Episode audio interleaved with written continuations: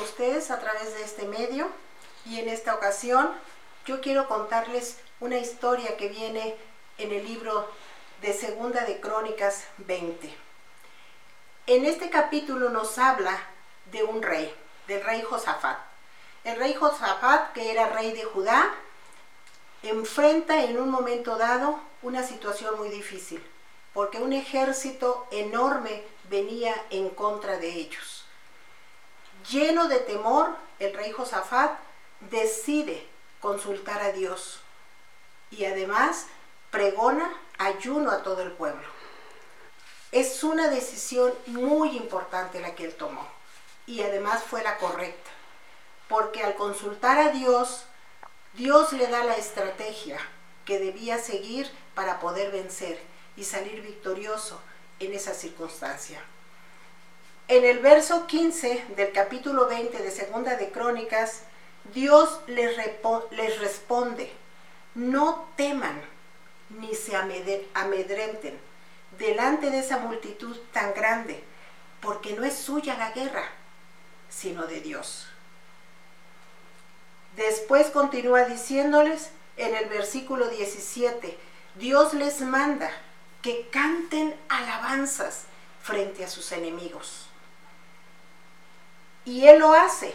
Y dice en el versículo 18 que el rey Josafat y el pueblo entero se postraron y alabaron a Dios. ¿Por qué te estoy diciendo esto? Porque en medio de nuestras circunstancias estamos enfrentando una batalla. Estamos enfrentando luchas, dudas, temores. Y la respuesta la tiene Dios. Por eso en, esta, en este momento yo quiero invitarte a que recurras a la alabanza, a que reconozcas el poder de la alabanza.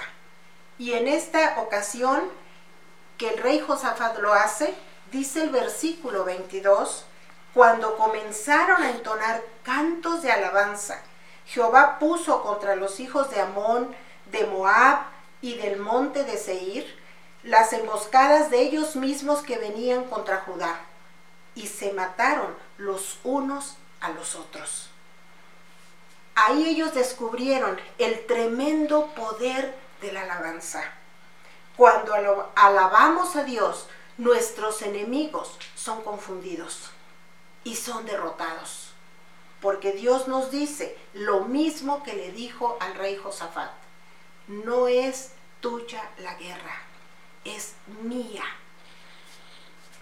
Cuando alabamos, lo que estamos haciendo es reconocer el poder, el señorío de Dios sobre todas las cosas. Cuando alabamos, estamos reemplazando nuestros pensamientos de miedo, de temor, de inseguridad por los pensamientos de Dios, que son pensamientos de bien y no de mal. Así es de que si hasta ahora no has descubierto el poder de la alabanza, yo te invito a que busques en todo momento, desde que despiertas, desde que abres los ojos a un nuevo día, busca alabar a Dios, pon alabanzas, cántale a Dios cantos que vengan de tu corazón, lo que tú quieras decirle en ese momento. No es necesario que toques un instrumento, no es necesario que seas diestro en el piano, en el teclado, no.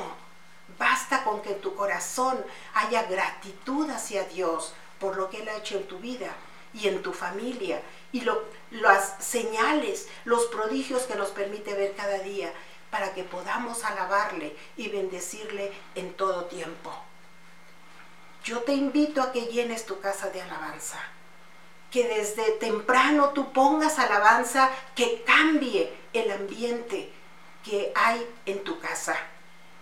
La alabanza a Dios cambia las cosas. Y también sabemos que Dios se mueve en medio de la alabanza de su pueblo. Si tú quieres que Dios esté contigo, alábale. Alábale con todo tu corazón.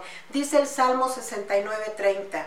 Alábenle los cielos y la tierra, los mares y todo lo que se mueve en ellos, porque Dios salvará a Sión.